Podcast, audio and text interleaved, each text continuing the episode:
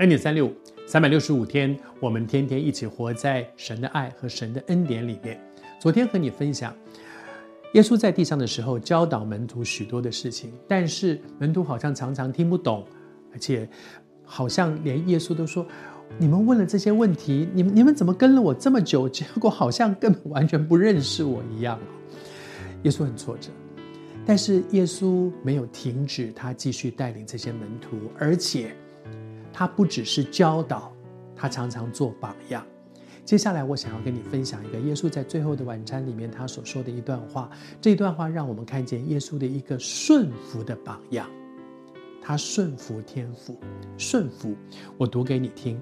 他说：“我在父里面，我在天父里面，父也在我里面。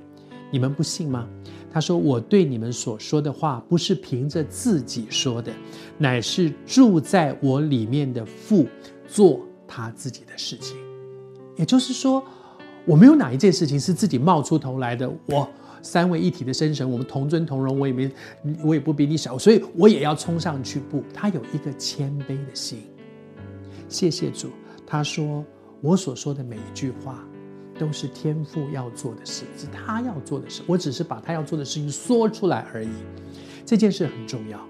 如果我自己说的，我自己负责；但是如果是主说的，主就会负责。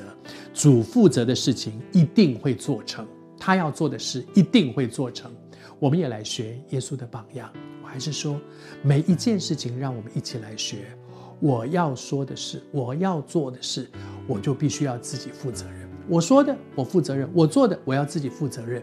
但是，我们可不可以承认，太多的时候，我们所说的话，我自己也负不了责任；我所做的事，我自己也收拾不了后面的烂摊子。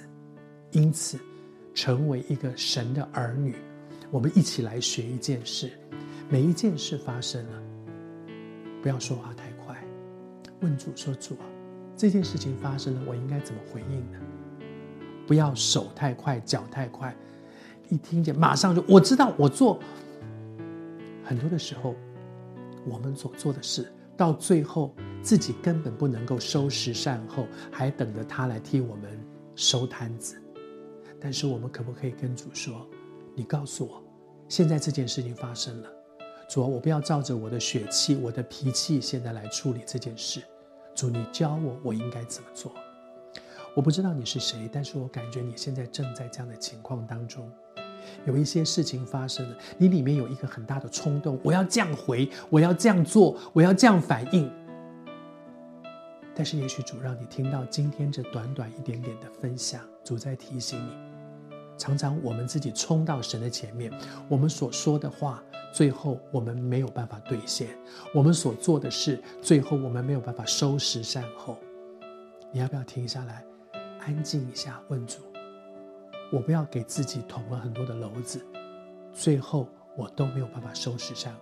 问主：现在我应该怎么回应呢？我应该怎么说？怎么回应？我应该怎么做？怎么回应？停下来，安静在神的面前，他教导你怎么说，他教导你怎么回回应，他教导的，他一定负责。走在上帝的祝福里。